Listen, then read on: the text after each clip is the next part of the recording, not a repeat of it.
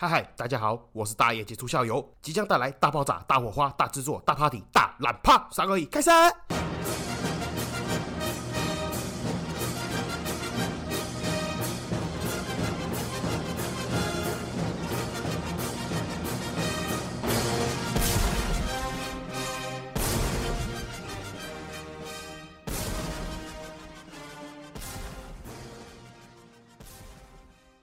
嗨嗨，这里是社会观察日记，我是大爱就校友，欢迎回来。好，这个承蒙哦各位的喜爱哦，这个上一集的播出之后嘞，我发现有些事情还蛮特殊、蛮神奇的，就是其他人哦，其他这些不管是 YouTuber 啦、Podcaster 啦，还是这些直播主啦、网红啦、点点点等，哦他们的听众、粉丝啦、好朋友们都希望他们的主播。可以赚到钱，哦，甚至说哦，可不可以办个签名会、握手会、见面会之类的私下聚餐之类的啊，都很爱戴，都很喜爱他们的主播啊。但是我的听众就不太一样了，我的听众玩法很不同，要不是一天到晚私讯我哦，骂我三字经。要不然就是要组团来泼粪的啊，甚至还有人要开车说要来我店里面砸店，在我的店门口大便，在我在我的车上大便。我跟你讲，你们哦真的是冷静一下下哦，先不要那么冲动，不要那么调皮，听我听我娓娓道来哦。虽然上一集嘞这个内容播出之后嘞，大家都说再也不相信我讲的鬼话，不过我还是必须要讲了。其实上一集的故事嘞，大概有八成多以上。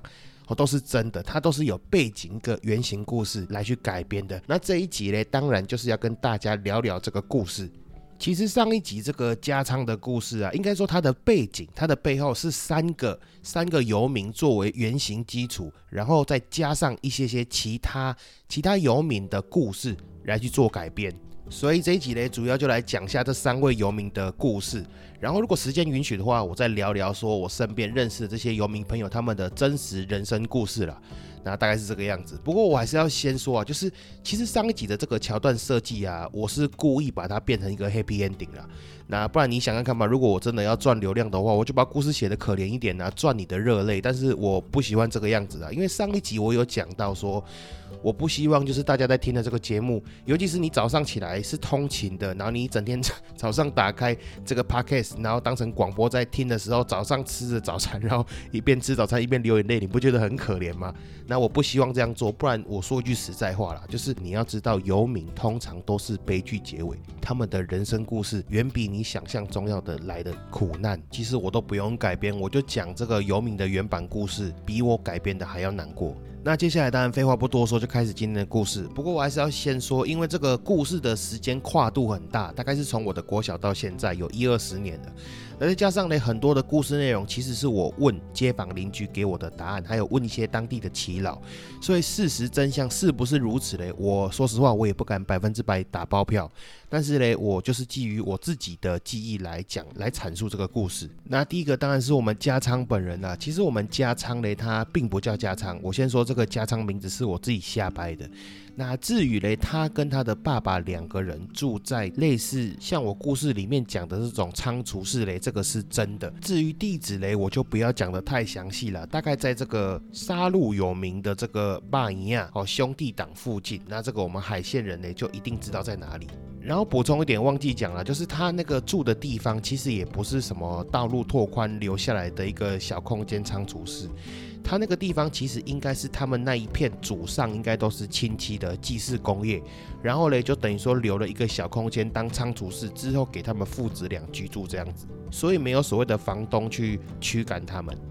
然后上集有提到这个家昌的爸爸在家中病逝，哦，其实这 这部分讲的有点靠腰哦，他爸爸人还好好的，还活着，目前还活着了。那但其实呢，在家中病逝的是加昌本人哦，他在二零一九年的时候在家中病逝。那因为经济状况的关系啦，所以加昌其实他是患病，但是没有钱去看医生治疗。所以这是听街坊邻居讲的，事实上我也不晓得，因为我没有看到那个最后的大体。但是街坊邻居说嘞，他的大体有点浮肿，其实就是因为他生病患病，但是没有钱。做治疗，所以最后才病死于家中这样子哦。他并没有像这个上一集讲的一样被铁球敲死了。不过嘞，加仓嘞生前真的是每天都穿着一条内裤在 在我们海线走来走去，这个是真的哦。这个应该是海线人常常路上都会看到他。啊，不然就是会骑台脚踏车四处乱晃，但是依然是穿内裤，所以他的懒趴就时常会掉出来，然后被人家举报，我也不知道到底为什么哦。所以嘞，想当然了嘛，那个封面照片哈，就是上一集的那个封面，那个家章被警察盘查这件事情是真的，然后就是因为他在那个地方漏掉，然后被对面的早餐店老板娘举报，这件事情是真的。那也有听众有认出那个地方啦，所以这个就没有什么好下掰的，因为那个地方的对面就是那间早餐店，那当然就是那个老板娘去报的警。好，这个你可以去问他本人。那加仓的部分呢，就交代到这边哦。其实是因为我在这个加仓的部分，我没有问到太多有关于他的私事跟他的人生故事。应该讲说哦，其实哦，我这些故事来源啊，都是来自于一个帮我们洗衣服的阿尚。那这个阿尚呢，他也算是我们这边当地的耆老，年纪很大，但是身体还是很健康。那他应该是算是我们这一区的这个每个村子都会有一个哄上桃，他就是属于我们这个村子的哄上桃。应该说这个阿尚哦，因为他不是属于那种店面性质啊，他是西给养灸，然后他就是变成说到府收衣服，然后帮你洗完之后再送到你家的这个服务了。那就是因为他的工作性质嘛，再加上他洗衣服的时候旁边有很多一样性质的欧巴桑，那一边洗衣服一边跟他的快乐小伙伴聊天。再加上他每天都要拿衣服去给他的业主嘛，那自然跟业主也会聊天。那他的业主当然都是这边当地在做生意的人，所以他的消息呢就资讯很发达了。他等于是我们这个村子里面的这个情报中继站那种感觉。反正这几天如果我有在遇到欧巴桑的话，我再问他问的详细一点的。奇怪，真的哦，就诶他什么都懂哦，每个人都认识，然后大家的背景故事都了解，还可以往上数到两三代以上，我真的很强。我真的就没有这个政党来问我说。说哈，当地的里长要推荐谁，我一定推荐他，他百分之百一定会上。那至于上一集这个游民小弟里面有一个桥段有提到，加仓有受雇于我们，我们每个月有给他薪资，只要他中午的时候帮我们倒个垃圾，然后还可以顺便呢把我们家的资源回收拿回去贩卖。还有这个，他说年轻的时候他的爸爸会跟他一起出来捡资源回收，以及故事的结尾最后一段，这个他。特意来告诉我们，他的爸爸生了重病，可能接下来很长一段时间都不会出现。哦，要回去照顾爸爸。这个部分呢，就是我接下来要讲的第二个故事原型。那先说哦，其实他也是一个患有这个智能障碍的阿姨。然后老实讲了，其实一开始我们对这个阿姨嘞印象不是很好，因为我们那一区啦，其实有两个人在捡这个资源回收，一个当然就是这个阿姨嘛，她比较常见。然后另外一个比较少见的嘞，他其实也算是一个弱势，他是一个孤单老人呐。然后因为他住的比较远一点，哦，所以通常情况下呢，他不太会出现在我们这一区去捡资源回收。只有一个情况，就是在他原本的这个习惯范围内，他的资源回收量减的不够多，钢筋不高了，就是钱不够多的情况之下，他才会大老远的推台推车到我们这个菜市场来继续减这个资源回收。哦，因为我们一开始其实说真的也不清楚这个阿姨。其实有点智能障碍的问题。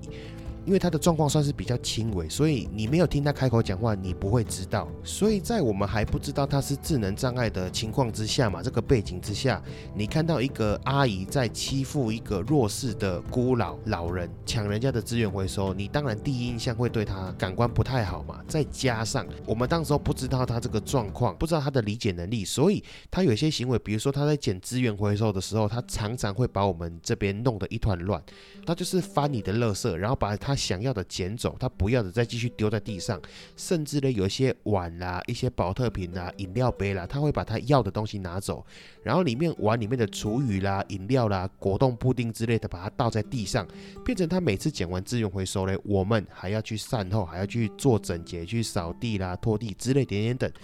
也是因为这些种种的原因，所以我们对他的印象一直都不是很好。直到有一次嘞，我们想说，那直接跟他告诫说，你要捡走可以，但是可以麻烦你把这些垃圾集中丢掉嘛？然后跟他沟通完才知道嘞，他可能是有智能方面的这个问题啦，不是在嘴炮，而是真的有这个状况，所以才有后来这个我们麻烦他帮我们倒垃圾，然后我们一个月给他一点钱，然后再加上我们的资源回收固定给他收走这个故事的由来。因为其实我们跟他告诫完的当下，我们也觉得很内疚啦，因为你听他的讲话内容，你就知道道。说他真的不是故意的，然后再加上呢，你跟他讲，其实他都会做，只是他可能当下没有理解到他这个行为会造成别人的困扰，所以简而言之就是他也不是故意的。你跟他讲，他就会改。出于想要帮忙的这个好意嘛，所以才会说，那不然我们的资源回收都给你，那一个月再给你几千块，让你帮我们中午倒个垃圾这样子。因为我不知道大家还记不记得上一集的内容，我有提到一个重点，就是这些弱势团体，他有时候不是想要你的可怜、你的怜悯，哦，他认为他在做的东西有付出产值，哦，所以他拿到这个钱其实是理所应当的。不管是他捡资源回收，还是他帮我们倒垃圾，为什么会这样讲呢？其实这个也是这个阿姨她自己所表达出来的。他认为他无功不受禄，一开始他并不想接受我们的帮助，他讲话十句大概不离八句他的爸爸，因为他也一直重复的提到说他的爸爸教他说不能随便拿人家的东西哦，直到我们跟他谈条件是说你帮我们倒垃圾，我们给你钱，这算是雇佣关系，他就欣然接受。那当然，故事的最后嘞，就是像上一集的这个游民小弟一样，这个阿姨嘞，她其实不是打电话，她是本人跑来我们的店里面跟我们告辞。她说她的爸爸身体状况不是很好，或许他可能好一段时间都不会再出现了，因为他回家照顾他的爸爸。那当然，这个阿姨都这样讲了，我们下意识第一个反应一定是额外再拿个红包包给他。